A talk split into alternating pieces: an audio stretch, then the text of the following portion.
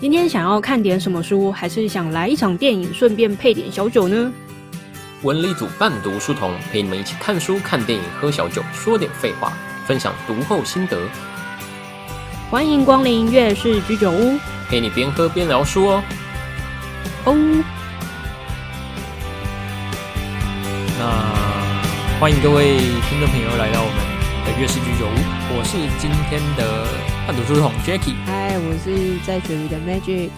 哎，安，你为什么说觉得用电脑就是用蓝牙无线不太好？为什么会干扰？那就容易干扰啊！我觉得即使是像例如说无线网络啊，然后或是或是如果你有那个无线的滑鼠或者是键盘的话，讯号虽然说是不同讯号，可是它就是会相互干扰。然后像例如说现在在录音用麦克风，我之前就是用蓝牙耳机配麦克风录音，如果你太靠近那个麦克风的话，蓝牙耳机的讯号就会被干扰。可麦克风不是有线的吗？对啊，可是它在录音的时候，里面还是有什么电磁波吧，或是有那个磁铁，就会影响到蓝牙耳机的接收。可现在我就想要把我的，就是觉得它，你知道，就是像这种有线耳机，它的插头有时候就会老旧，那老旧之后它它就会接触不良。对啊，那就很麻烦。我我在想说，要不要用个无线蓝牙试试看？还有真正专业的人都会用有线的。是没错啦，但是就是，而且我觉得你用蓝牙会后悔，就很烦啊。然后你要充电，然后讯号又会断断续续的，超烦。可是耳机也要充电吗？耳机要吧，不然不然人家带那个 AirPod，每天都要带一个小盒子在干嘛？就是为了充电啊。哦，好，想一下啊，你也不会买啦。啊，对啊，我现在拖很久。哦，我今天中午刚帮我妈买了手机的电池，因为我妈说。就是中秋节回家帮她换一下手机的电池这样子哦，对啊，不要把妈妈的手机用坏了。反正我就跟我妈说，如果如果你有想要换手机的想法的话，那那那不如就让我来帮你换个电池试试看这样。如果换好，哎，就就 OK 啊；换不好，反正你就再买一只手机而已啊，没什么问题啊。对啊，反正一个电池两百多块啊，换成的就就换成啊，就就算赚到，搞不好还可以再用个一两年，对不对？就跟我这些手机一样。换成了哎，可以持续的继续用下去，我觉得还不赖。说不定妈妈其实想要换手机，他就一直硬要人家，他就一直在讲。可是我他他那只手机没有用多久，他好像用了才三年多而已吧。三年多差不多了吧？哪一排的？Samsung A 六十 Galaxy A 六十，可可以了啦。Android 手机三年已经哎，不是，我都我都已经超过五年了。你这个你这个是。out there，哎，不是啊，我觉得手机用五年是 OK 的吧，对不对？一只手机，虽然我现在，其实我现在最大对它最大的意见是，我觉得它的容量有点小，好像三十二 G 吧，还是什么之类的。我觉得，反正我觉得容量有点小，导致我现在要安装 App 都会有点卡，但是还是能用啊。就是尽量你在装 App 的时候稍微注意一下，就是要记得删那 App，就是如果有些 App 不用的话，要记得把它删掉，就这样。对，要不然你说你的 iPhone 用多久？你那是 iPhone 几十三对不对？用多久？哎，我现在用两年啊，但前一支是用四年多吧。啊，iPhone 不是都六年起跳？你在那边？后来它就是触控荧幕被我摔到有点坏掉了，所以我就想说不要换了。是不是？是不是买 Android 就好了？我下一支一样是买 Android 这样。你要等到什么？叫做哎，ASUS ZenFone。ZenFone 现在九都九都要出来了，一百，可能 ZenFone 十二吧，我不知道。不过我觉得我现在我前一只手机其实用没有很久，前一只手机大概用三年吧，那时候还是红海的，红海有出手机，你不知道？InFocus 吧，对不对？对，InFocus，我那时候买 InFocus M 二一零，然后那只手机其实最大的问题是我用到最后还是可以用，但是它就变成一个容量小，二第二个是它的 Android 太旧了。很多 app 没有办法更新，没有办法用，所以我那时候真的不得不换手机，因为太多的东西我不能用了。所以你现在这只手机还可以继续更新？它没有办法更新，但是 app 其实大部分都还是可以用。我目前几乎没有遇到，反正就是老人也没有需要什么太厉害的 app 嘛。对啊，诶，我目前最常用的 app 就。那个 JPDD 嘛，然后 Line 啊、Telegram 什么之类的，然后要不然就是一些多元支付的，就没什么太大问题啊。你居然有在用 Telegram？靠背，我上次不就问你有没有 Telegram 吗？你是自我之前有一群朋友坐在那边玩 Telegram，然后我也就玩了一阵子。然后后来大家就不知道为什么就没再用，然后从此就是那个 Telegram 就又被荒废了，大家又开始删掉。我是有一些朋友在 Telegram 上啊，所以才才会一直有，哦是没有很多，但是我比较偏好用 Telegram，因为 Telegram 它它它它不会很占空间呐、它赖哎赖真的是动不动就四五六七八 G 哎，哦，确实。对。啊，我觉得很烦。哦，好哦。然后我我一直有意啊，要把朋友转移到 Telegram，但大很少人用啊，这一点让我觉得有点烦。就这样，我觉得它就是多一个 app，然后就很麻烦，可是它的性质都是很类似的。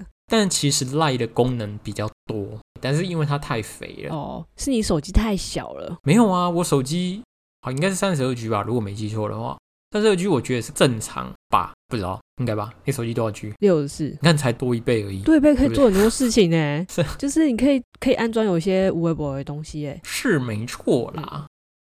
好，我们今天要讨论的这本书，你要不要介绍一下？因为这本书你选的。那我其实听到这本书名字的时候，我有点疑惑，就看完了之后才知道它，诶，它在大概在讲什么东西。其实这本书啊叫做《仁慈》，乍听之下你会觉得它是在讲就是 mercy，但事实上它是其实在讲 humanity。那这个仁慈怎么写呢？它是人类的人，然后是慈爱的慈，不是一般说的那个仁慈。那会挑这本书的其实是某一天，大概是今年四月份吧，就我的五倍券就实体五倍券就一直没有花，不知道买什么，然后就想说那就去逛逛实体书店吧，我就去逛了金石堂。然后看了一下，哎，发现这本是算是蛮新的书吧，大约是今年那、去年的八月份出版的，书名又感觉很炫炮，我就看了一下简介，哎，觉得应该还算不错。那这本书里面大概内容来讲什么呢？这本书我觉得算是它的结构还蛮清晰的啦，它整本书就是分成五大章节，但是我觉得它可以分成三大主题。第一个主题就是说，呃，他想要解释人本性善这件事情，因为多数人都觉得，哎，人其实是有点邪恶，或是其实是自私的。作者想要解释，用各种证据、历史证据啊，或是研究来说明这件事情，就是人其实是性善的。人之初，性本善，性相近，习相远。我不想要，你背过《三字经》吗？我只背到一半，三分之一而已吧真，的假的？你会背到哪里？你现在在默念？被发现了。靠！我怎么那么厉害？其实我就在你的后面。I am behind you. 我 I am watching you。好了，反正人之初性本善，这是以前大家也朗朗上口的东西啦。那就你知道，自古以来呀、无论是东方西方，都在讨论这件事情。它是一个哲学问题，到底人是性善还是性恶呢？那其实在中国有非常多的哲学家，然后包括像孟子啊、荀子等等的。虽然他们两个都是孔子的弟子哦，那但是 哎，想很大声哎，没有，因为我呃刚才不是跟你讲我的笔电就有点怪怪的嘛，然后刚才重开机，就更新完重开机就好了这样子。好，不理他，我先把它关掉。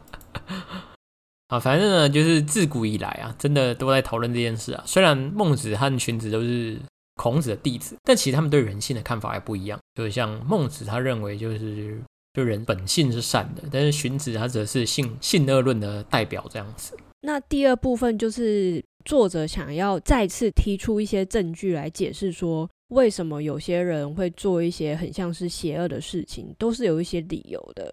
可能乍看之下是性恶，感觉是在做坏事，就是自私自利的行为，但事实上背后还是有许多因子在影响他。最后一部分呢，就是算是我觉得算是解方吧，再次的解释性恶性善这件事情，其实没有这么简单。有时候其实都是我们有一些谬误，或是对我们自己的人性有一些误解。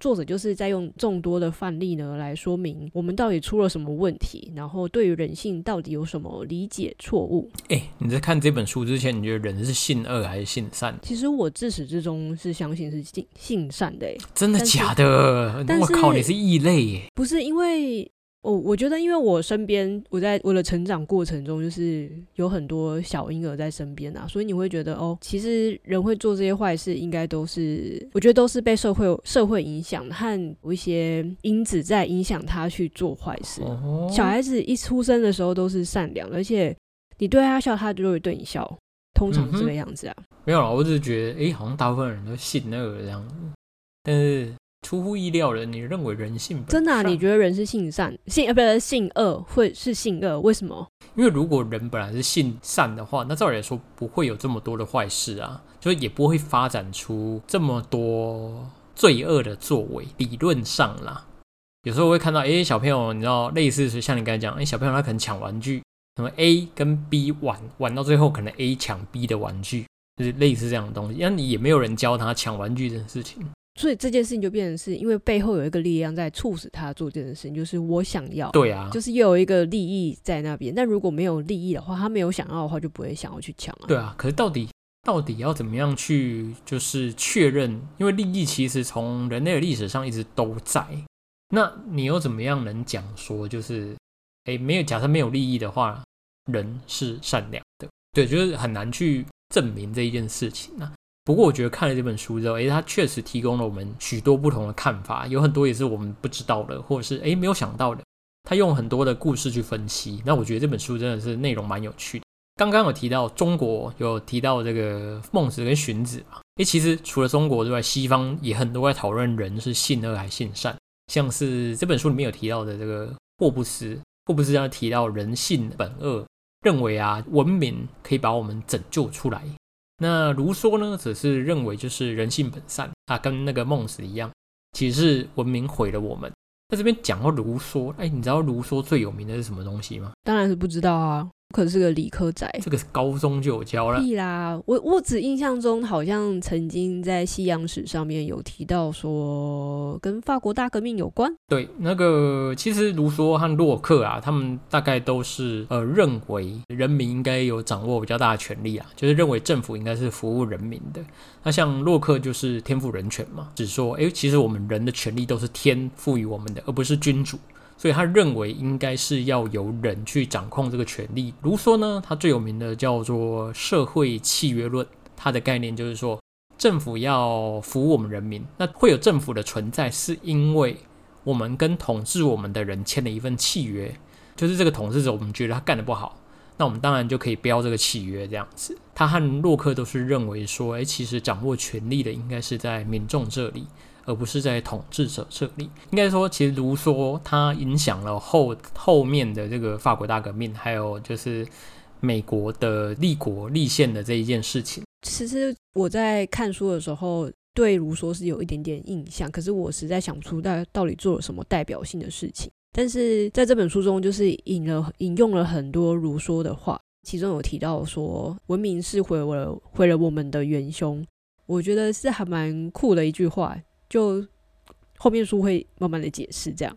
那我们就先进入到这本书到底在讲了些什么事情。嗯，因为这本书它分了大致分了三的三个主题嘛，然后我们想说，其实这些主题就跟我们生活还蛮息息相关的，所以决定将这本书呢分成两集，那好好的把这本书介绍给大家。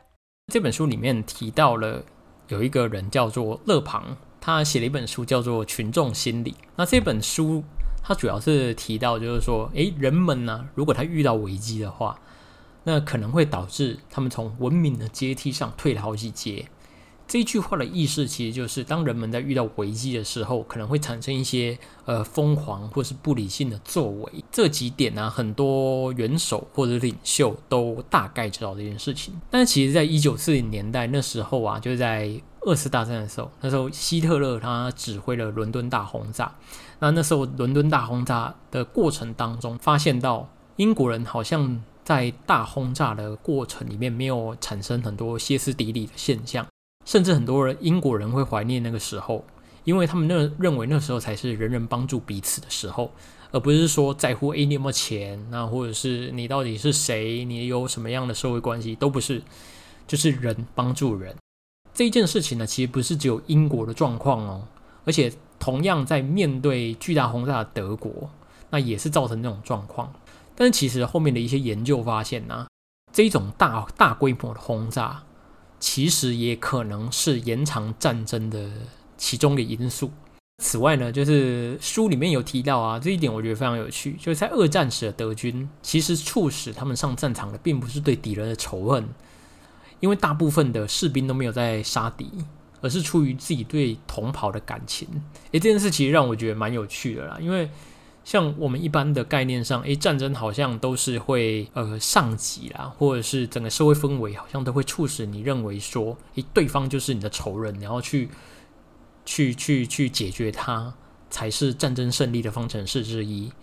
诶，但是透过这本书，它里面所讲的，其实要赢战争的这一个关键，好像是出自于自己跟同袍或自己跟家人之间的感情，因为你在意。同袍，你在意家人，才会想要为他们去奋斗，而不是说出于对这个人的仇恨。就让我想到以前中国有一个故事，就是对方叫他，就是他带呃他的敌方就是带了不知道几万大军，然后另外一方只有一点点兵，然后比较少人手的那一方就说：“你们人人太多了，请退三步。”导致后面的人发现，以为是前面人被击败。开始要逃跑，这是什么故事啊？我忘记了，我也不知道哎。哎，真的吗？好吧，好像我也不确定有没有听过。是是三国时代的那个故事吗？算了，随便啦。我想说的是，就是有时候对方给的压力并不是真正的压力，有时候就是同袍之间的牵绊吧，就是。当如果你自己的你自己的这一个阵营就气势弱下来的话，那其实会带让整个整体士气下降，而不是因为对方太强这种问题。嗯哼，就是自己先认输了，然后就会整个毁灭这样。我们在看完这些案例的时候，觉得其实人好像是本性善良。那为什么说本性善良的猴子会变得自私自利呢？就我们呐，就是猴子嘛，有任何的理由或解释吗？这件事要回到两河流域。因为呢，那时候两河流域的这个食物充沛，逐渐建立这个社会体制，那促使两项制度的产生。第一个就是私有财产制啊，第二个就是定居这件事情。这两项关键因素呢，也导致让我们对人失去了信任。例如说，诶，因为我们的食物被限缩了，所以只能吃固定几种食物，那也导致了一些疾病的产生。因此，为了解释这些疾病，就产生了宗教，那让我们相信那种复仇的理论啊。在财产权的部分，因为私有财产权的建立，就是因为你知道食物充沛啊，然后大家定居下来之后，画地为王，占地为王这样子。那因此呢，私有财产权的建立，私有财产权建立就会导致说，诶，好像我们的边界，人跟人之间的边界也就产生了这样子。这本书又提到呢，人类啊，无论是智力或者是脑力啊，看起来好像都没有赢过跟我们类似的人种或者是一些亲戚的。人猿确实啊，人类的不论是智力和体力都没办法赢过跟我们近似的人种或是动物。举例来说啊，如果幼童跟猩猩相比啊。纯脑力的评断啊，人类的幼童其实没有比较厉害，因为猩猩可以很快速的解决问题。哎，真的假的啊？这一点我很好奇。哎，真的，呃，我忘记，反正我们之前我之前有上过类似认知认知生理学还是什么吧，反正就是有提到说，就有那种数字画面，就你要按一二三四五六七八九十，你要按顺序把它点掉，然后你只要训练好猩猩认识数字，然后认识怎么排序的话。它的速度可以超快，但是人类就没办法，就是有一个限度。哎，你知道猩猩很聪明这件事，其实我一直都知道，但是它到底多聪明这件事啊？前阵子我看了一个影片，我才知道它多聪明。前阵我看一个影影片，是一个魔术师，然后好像在猩猩面前，然后把一个东西变不见。然后那个星星就露露出惊讶的表情。嗯，我那时候才知道，我靠，星星的智商真的很高，他有办法理解魔术这种东西，不觉得很有趣？这个不是理解的问题，我觉得这个有很多因素，因为这个比较像是是训练了的，就是你看到这个动作，训练它，你看到这个动作，你就要有什么步骤？是哦，所以我觉得这个。可能不是智力的问题，我觉得他可能有一连串的动作啦。嗯，我觉得应该是以训练为主。哦，所以他不是因为自然而然的看到这个魔术就惊讶，可能他之前有经过很多的训练，是这样的意思吗？我觉得是这样，不然之前那个日本有一个综艺节目，有一只狗狗阿庞和什么吗？小庞和什么什么的斗牛犬和一只小猴子。有很多，当然他们是有办法自己衍生出其他动作，但是多半一开始都是要受到训练，或是他有有可以模仿学习的对象，对啊，所以我觉得不是不是单纯的与生俱来的那一种能力。所以星星他还是没有办法理解这种魔术复这种复杂的人类行为，就是。其实我不知道啊，这个我还不确不太确定哎。总之，如果就论体力的话，我们没办法比尼安德塔人走得更远更久。但是，到底为什么我们现在这些高智商的猴子呢能够统治这个世界呢？难道是因为我们比较厉害吗？书里面是不是也有提到一个，就是说我们都一直觉得我们是智人，但是其实我们的智商好像就脑容量的大小来看，好像也没有比尼安德塔人厉害到哪里去，对不对？好像对啊，因为尼安德塔人听起来应该是除了体力之外，他的脑袋大小好像没有比我们小，甚至好像还有略大我们一点点。反正就是我们都样样输别人，但是我们还是存在这个世界中，没有被放在博物馆里。那到底是什么样的因素让我们好像可以存活下来，去统治这个世界呢？过去科学家一直想要了解这件事情，到底人类有什么过人之之处？当然，他一开始不是以人类作为实验对象，他是先拿狐狸作为一个实验，或者是说，应该也很难拿人类作为实验对象，对，要做出一个人，就是。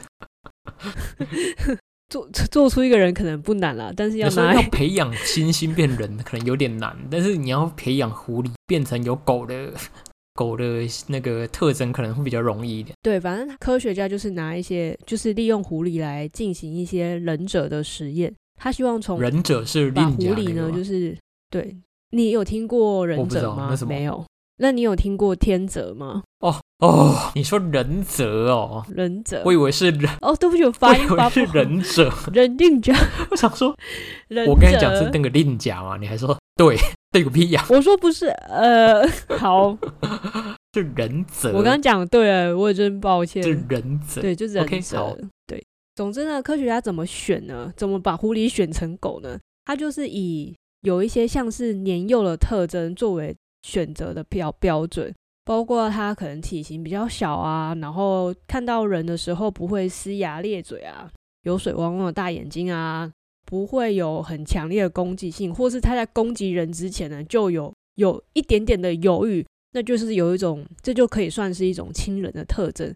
那他把这些有这些特征的狐狸呢，全部挑选出来，然后繁殖了几代之后呢，发现这些凶猛，过去认为凶猛的狐狸呢，其实开始可以对人类摇尾巴了，表示只要有这些幼年特征的小动物呢，驯化之后呢，开始有一些亲人的特性，或是开始就是失去它的野性了。嗯哼，而且它外观好像也会变哦。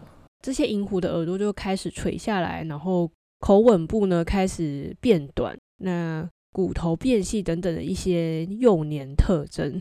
所以最后这个研究的得出的结论就是，比较温和的狐狸呢，分泌比较多血清素和催产素，这样子的特征其实也可以适用于人哎，人你刚才类。讲那两个数是？血清素和催产素，主要呢是血清素，它其实就是一个天然的兴奋剂嘛。你如果有这些有就是有分泌血清素的话，你其实会感到比较放松，然后会减缓很多压力。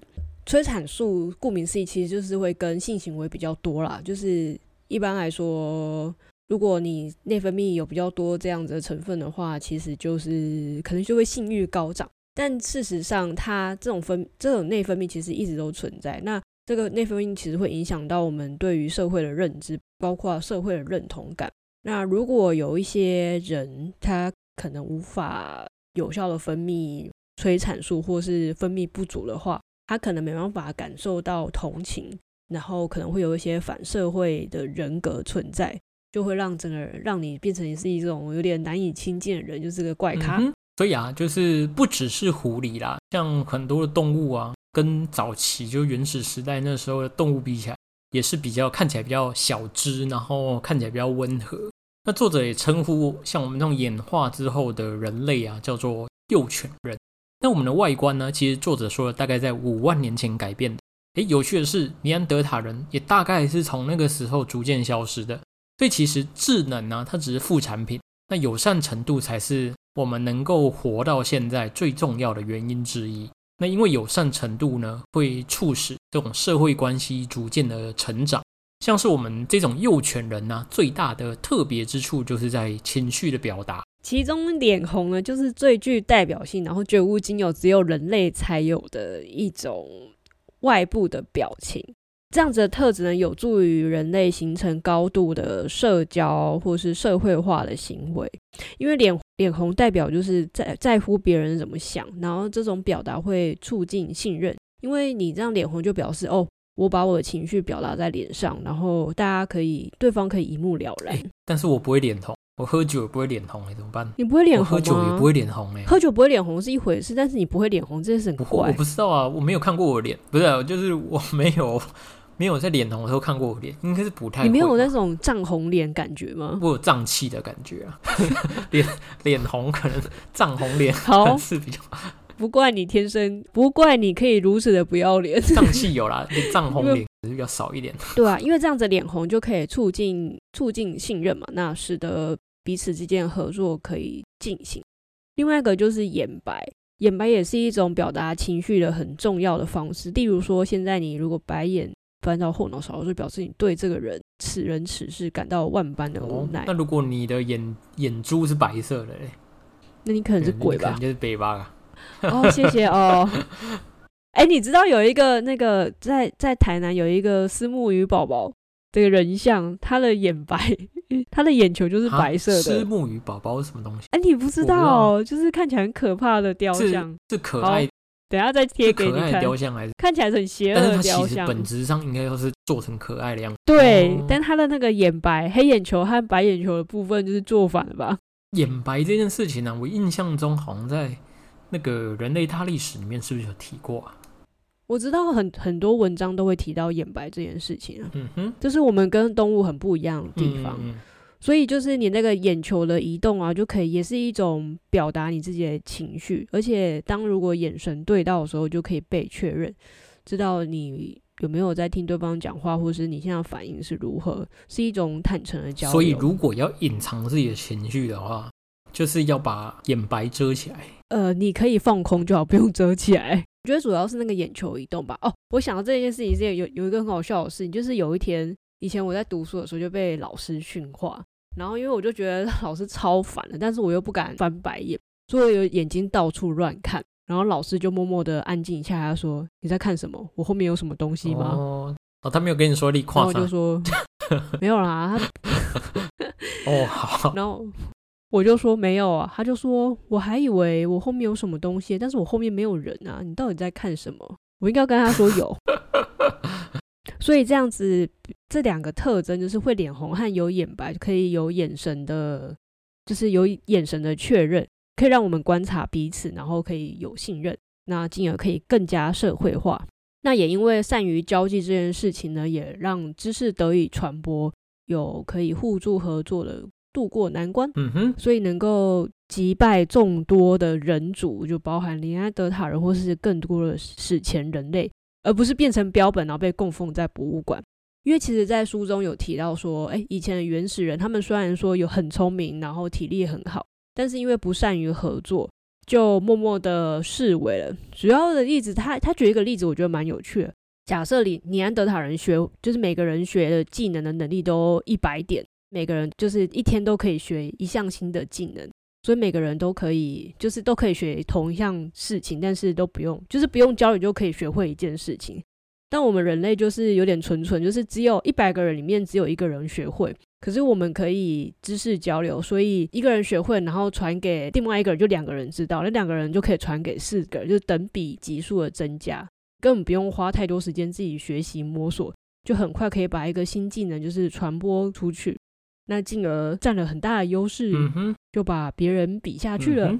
那这本书呢，其实有举了非常多的例子啊，就像我们以前曾经听过很多实验啊，或者是很多的这种故事，好像都是在说人是邪恶。但是呢，作者就是透过一些细节，那跟我们讲，其实这些实验其实可能在本质上是有问题的。那我们接下来就来讨论这本书几个有趣的点好了。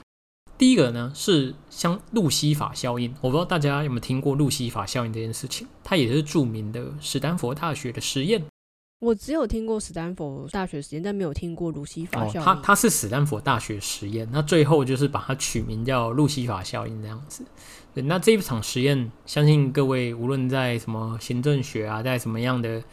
例如心理学啊之类的，那行为学之类的都听过。诶，反正就是实验者他把很多的人找过去，那在这个斯坦福大学里面，然后把他们全部都关在一起。一部分人呢是扮演这个犯人，一部分人是扮演狱卒。那到最后呢，他会发现到扮演的这个双方啊，彼此都就是很深陷在他们的角色里面。例如说，诶，狱卒就开始呃，可能对这种犯人很不好啊之类的。那所以衍生出人性本恶这件事，那他就称作叫路西法效应。但是呢，其实这本书啊的作者指指出这是一场骗局。他发现到这本书里面有个地方写到，就是说实验的操作者对于狱卒说，我们应该可以创造出一种挫折感，那用各种方式去剥夺他们的个体性。但其实这句话就是引发了一些问题。因为作者认为说，如果你是要做实验的一个科学家，照理来说，你不可以去介入这个实验，你应该要让它自然而然的发展才对，而不是说要就是去操作它，你应该要置身事外。那不只是这样呢，其实，在很多狱卒在当时对这个犯人的时候，他们都在思考说，要不要用一些强硬的措施。那其实很多人都在犹豫啦，可是考量到可能他的酬劳比较高，所以很多人都屈服了。那有一个有一个人，其实他后来是没有屈服的。然后那个记者呢，有一个记者就去访问了这一名参与者，其实他就说，其实整件事情都是瞎掰的，都是造假的。那这也让我想到一件事啊，就是其实我曾经上过一些有关就是人类行为学的课，那它比较偏向类似说金融的这个部分。那里面有提到也是非常多，就是人类在面对群众的时候的一些例子，也提到了诶非常多的实验。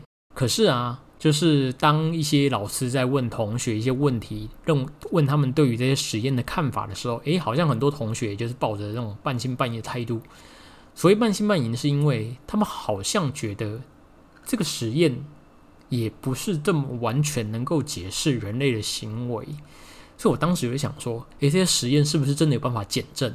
也就是说，能够有没有办法再现？因为如果你一个实验没有办法再现的话，好像就比较难说它是一个理论啊，那所以就是虽然路西法效应这件事情是，很多人就说太邪恶了，很多科学家不敢再做这个实验。可如果这一个实验他没有办法再去检证、再去重现的话，那怎么样才能知道它到底是不是对的呢？这件事也引发让我好奇的另外一件事情，就是说，诶，社会科学它毕竟不像是自然科学一样。它到底有多少的实验结果是没有办法再现的，对吧？这件事情就是引发我一连串的思考。关于在线性这件事情啊，其实很有很大的争议。例如说，并不是所有自然科学的实验都可以办法被重复验证，尤其是在医疗科学上更是很难，因为我们很难操纵所有的因子。如果是人体实验的话，你要怎么控制所有人的变音呢？你可能有基因上的不同，射精能力不同，就会影响到整个实验结果。又例如，我是做比较偏自然科学的实验，有时候天气的影响就会影响到整个实验结果。但是天气是没办法有再现性的，所以其实我觉得这个你要说，因为这个实验没有再现性，所以没办法重复验证，或是没有重复验证就不能是理论。我觉得没有到那么严格啊。毕竟很多都是假说，我们也会先在还没有做实验之前，也会建立很多假说啊。那有些假说就是待有待验证，那这些验证不一定都是可以做到的。我忘记这个文章，就是我之前 lab meeting，就是老师有在讨论这件事情，就是有跟科学原理有关。然后他说，其实多半的实验是没办法重复验证的，但是大家又很执着于重复验证的事情。但时间过了就是过了，天气过了就是过了。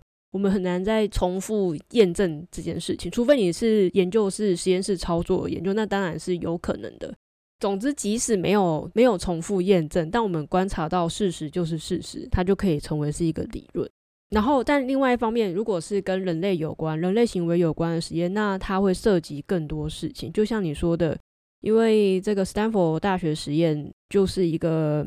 涉及非常有问题的科学伦理，所以你基本上你不可能在合法的情况之下再重新做这个。但是其实，因为这本书也提到了，就是路西法效应这件事情，它可能是受到人为操作过的。然后提到说，哎，实验者应该站在一个置身事外的角度。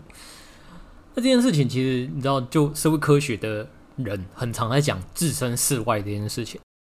但是也有争议，就是说到底你要置身多事外？因为其实像很多时候，很多社会科学人就很疯的，可能为了去证实某一件事情，他就会去类似说之前有一个论文，就是他为了要去了解说妓院里面的的这个整个生态，就是要做一个相关论文，他就亲自下海，你很疯，你不觉得吗？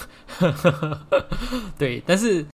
这件事就牵扯出，到底说置身事外是好的，还是你亲自去参与好的？因为你亲自去参与，可能会涉及到一些你操作的一些问题存在。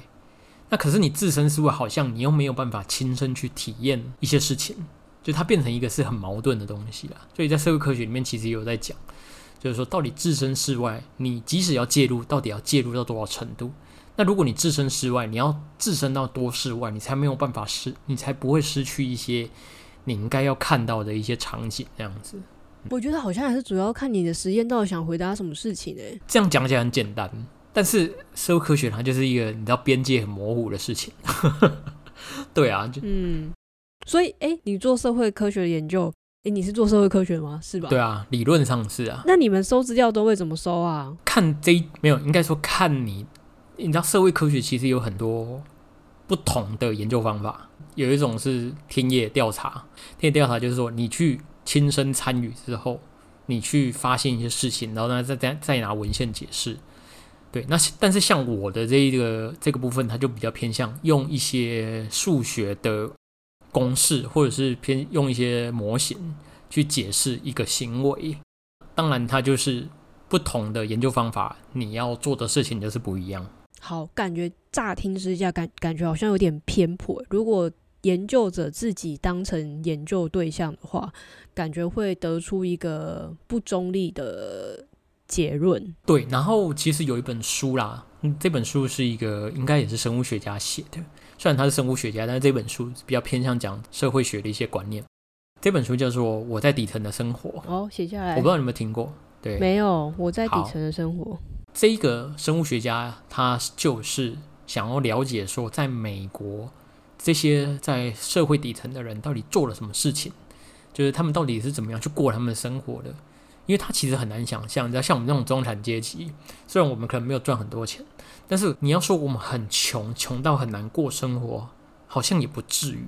其实社会上有很多人是。在社会底层，就他可能就是三餐不继，或者他根本没有办法负担租金，所以他们就去住那种，就是可能住在车上，或住在那种日租的旅馆里面。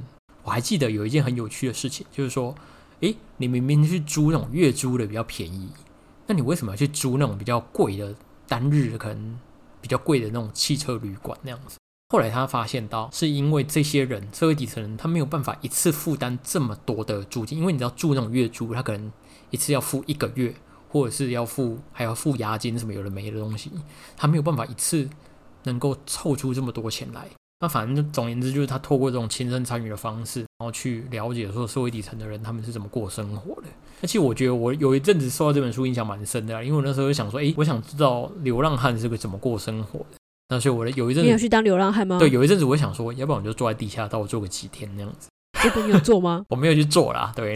哦，可惜耶。对，但是但是那时候就是诶有这样想法。那其实这本书那时候我们老师在讲这本书的时候，他有讲到说，诶，其实他这种做法，有些人认为是 OK 的，但有些人认为是不不 OK 的。虽然他亲身经历了一些事情，但是毕竟在他的角度，因为他毕竟是一个博士。社会生物学的博士，他可能很多的想法，他是没有办法去去跟这些人去，就是以同理心去看待这些事情。而且他在跟人互动之际啊，可能他所讲的话，或者说他所做的事情，其实也没有办法去印证说这些底层的人他们的人际互动到底是什么样的，对啊，反正这种这本书蛮有趣的，如果你有兴趣，也可以看一下这样子。对，我觉得这有点复杂问题，我在脑中有点打结了。就算你真的很复杂，没错。你你置身事外，你还是没办法了解这些人那一个你想研究的族群人到底发生什么事情。如果你融入其中，又会变成有偏颇，然后你会觉得你你又觉得又会觉得研究者讲的话就是跟他们是不融入啊。对所以到底怎么做才是可以真的是很直接的找到答案，或是怎么做研究？这真的是一个有点复杂的问题耶。其实我觉我我觉得很难说什么是对，什么是错啦，因为我觉得纯粹是是站在哪一种，哦，是啊，对，我觉得纯粹站在就是哪个价值观，就是也也也就是说研究伦理嘛。那其实我觉得无论是你亲身去经历，或者是你站在比较旁人的角度去观察，那我觉得无论是哪一种，反正就是涉及研究伦理这件事，我觉得都可以，但是不要去太过的去操纵某一些事情。那如果你站在旁观者，那我觉得也 OK，只是你就是要更细心的去观察一些可能你不会去注意到的事情。我有点好奇，你一直在讲到研究伦理、科学伦理，你心目中的科学伦理或研究伦理是什么？要怎么讲？要要看它放在哪个面向吧，对吧、例如说放在抄袭这件事情，放在引用这件事情，嗯，或你要去讨论说参与研究这件事情，我觉得你放在不同的地方都会有不同的的的的讨论。其实我们在台湾，大家都是比较着重在比较狭义的科学伦理，就是有关于抄袭、剽窃啊，或是 或是研究方法等等的。但事实上，更广义的科学伦理，它其实有两件事情都要满足。第一件事情，做这个实验是有科学价值或是有研究价值；第二件事情是你必须要符合社会期待，或是我们这边写的会是一个是就是第一个就是 scientific，另外一个就是 social value。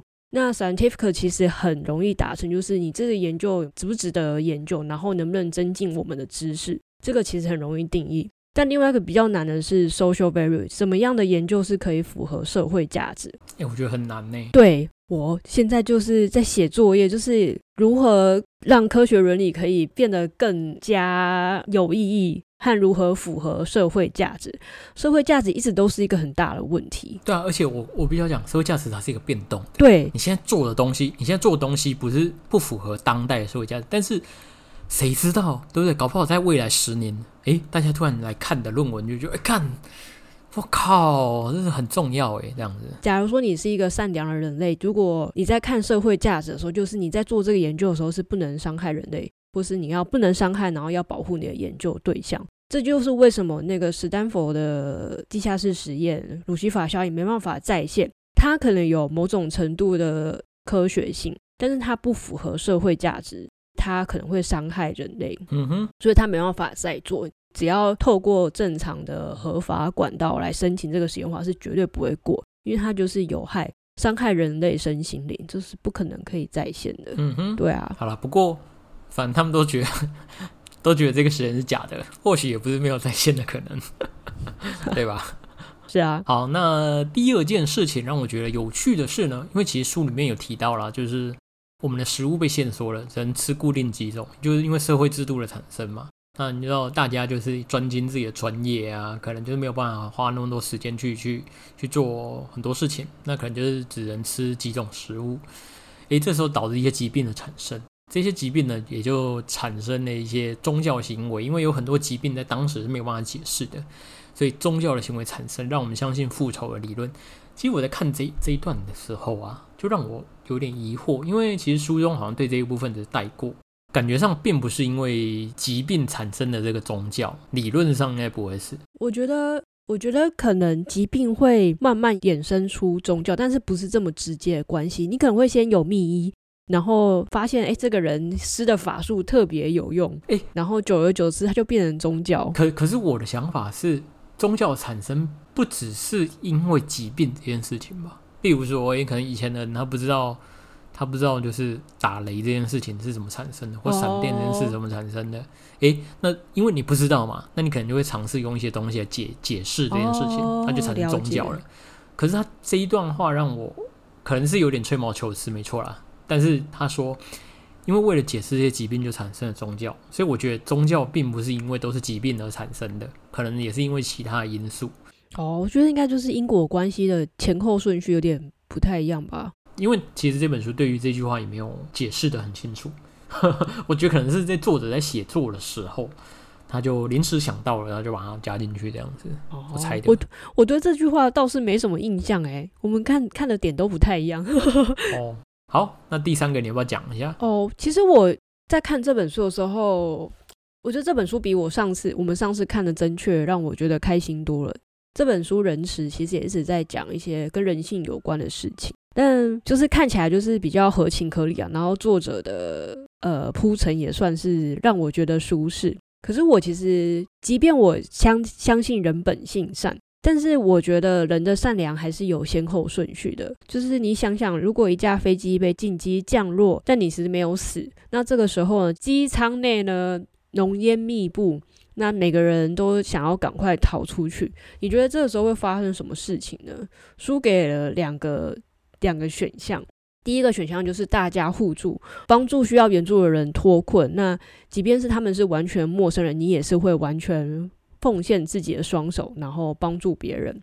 第二种状况就是人人争先恐后的想要逃出去，然后互相推挤，然后恐慌就爆发开了。嗯哼，你觉得会怎么样？我觉得应该会互相推挤吧。我也觉得会。对呀、啊，但事实上，作者是说应该是状态 A，大家其实是会互相帮忙的。他其实也是有举很多例子来解释这件事情啊。可是我其实，在思考人的反应，其实应该是有一个序列。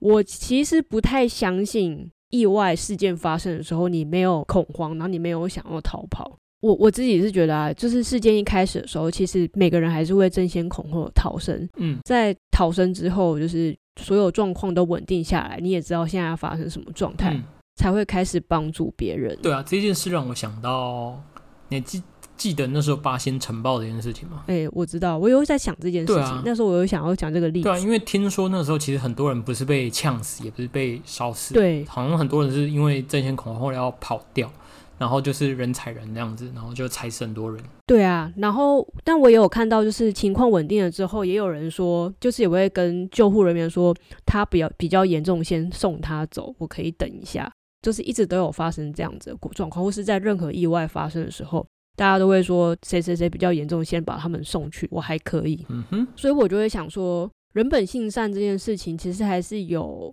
先后顺序的，并不是自始至终的善。因为我觉得没有任何事情是可以凌驾于生命之上吧。就是如果我没事的话，我也会出手相救啊，就连动物都会救了。我在路边碰到那个乌龟爬到路上，我还会停车下来把它丢到水里呢。可是如果就是在一般道路上可以这么做，但我在高速公路上，如果看到什么狗狗在上面跑啊，或是其他野生动物，我根本就也不可能停下车，然后去把它救下来，因为我一下车就有生命危险啊。所以你觉得我是善还是不善？你知道我我们这边常常有那个松鼠啊，然后跑到路上，嗯，然后我觉得松鼠很奇怪，它看到车子就很喜欢冲过来，我我不我不理解，就是明明照理说看到车子应该跑掉吧，可是他们就很喜欢看到车就冲过来，我整个是不能理解。然后很多次我都因为这样差点撞到松鼠，然后我就差点累惨这样子。我怎么都没遇过这种事情啊？你们那边松鼠特别的，不是，而且真的都是很，它就已经是在路边了，然后我就骑车，而且是我骑车，我已经看到它，然后我有有一次我就骑车慢慢的，因为我想说它应该不会跑过来吧，我就骑车这样稍微减速这样子，它竟然朝我这边跑过来，我想说这个，我害我差点还跌倒啊！我想说这个松鼠是有什么病，而且不是只有一只哦，是蛮多次这样的状况。这个不就像是那个蟑螂看到你的时候，理论上它应该要逃走，但它还是向你冲的意思是一样的啊。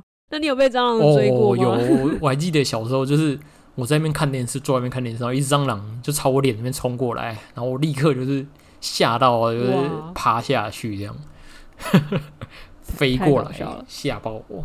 好了，我是不太能够解释为什么松鼠就想要去撞对，啊，真的很奇怪。但有可能是它看到那个移动的东西，可能想追还是怎么样，我不清楚。好了，我想说的就是，做某件事情可能会威胁到生命，或是当下就是有生命的危险。这个时候，我觉得不是善不善就可以解决的问题了。所以我一直在想说，其实书中虽然说讲到很多例子，但是我觉得有些善还是有先后顺序，而且就是一个不是第一步骤的善。当你可能遇到自己的生命也遭受到相同的威胁的时候，你可能就会开始有先后顺序的产生了。对啊，嗯哼对啊，我就只是觉得善就是有先后顺序。，OK，好，看到这里呢，你会觉得人性到底是本善还是本恶呢？好啦，我希望大家还是相信人是性善的，这样子我们才会促进社会和谐，互相合作。但但但总是有一些，但总是有种种的原因和目的使人坏掉。看看现在的新闻，就看到一堆坏掉的人在电视上，不知道在干嘛。哎，你还记得吗？就是我不知道你还有没有对那个九二一那时候有没有印象？因为九二一那时候，哎，真的蛮惨烈的。那其实那时候的那种就是政党恶斗，好像也没那么严重。我觉得那时候就是整体社会氛围啊，然后就是人就是一直助人那样子。其实这种社会氛围让我还蛮怀念的，就可能跟这本书一开始有讲到。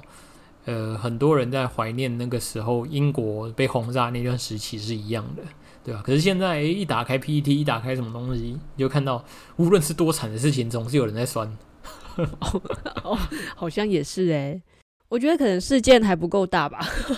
这样讲好像有点坏心。好吧，不过看到这边啊，我还是宁愿相信人是善的啦。虽然事实上是怎么样，我不知道，但是就是。相信人是善的这件事情，感觉好像还是不错的。好，那我们今天的节目就到这边。那下周我们可能要介绍的东西是什么呢？哦，其实书中在这边其实有提到说，就是人会坏掉的原因其实有很多啦。那其中坏掉了，坏掉了。它其中有一句有趣的话，就说人类是会盲从、遵从命令的生物，就如同我们在刚刚提到那个鲁西法效应的实验，人们会因为研究或是实验需求。做一些邪恶的事情，在书中其实有提到，说到底啊，其实通往地狱的路都是有许多善意铺成的，因为要为了什么事情而做，为了让实验可以完成，研究可以顺利，所以他就受到指使，而把本来只是想要协助实验完完成，但事实上你在做一些邪恶的事情，最终呢，就是忽略了忽略了内心的那个真正的善意。那下一集我们就会来好好的介绍这一个部分，到底人怎么坏掉。好，那我们今天的节目就到这边为止了。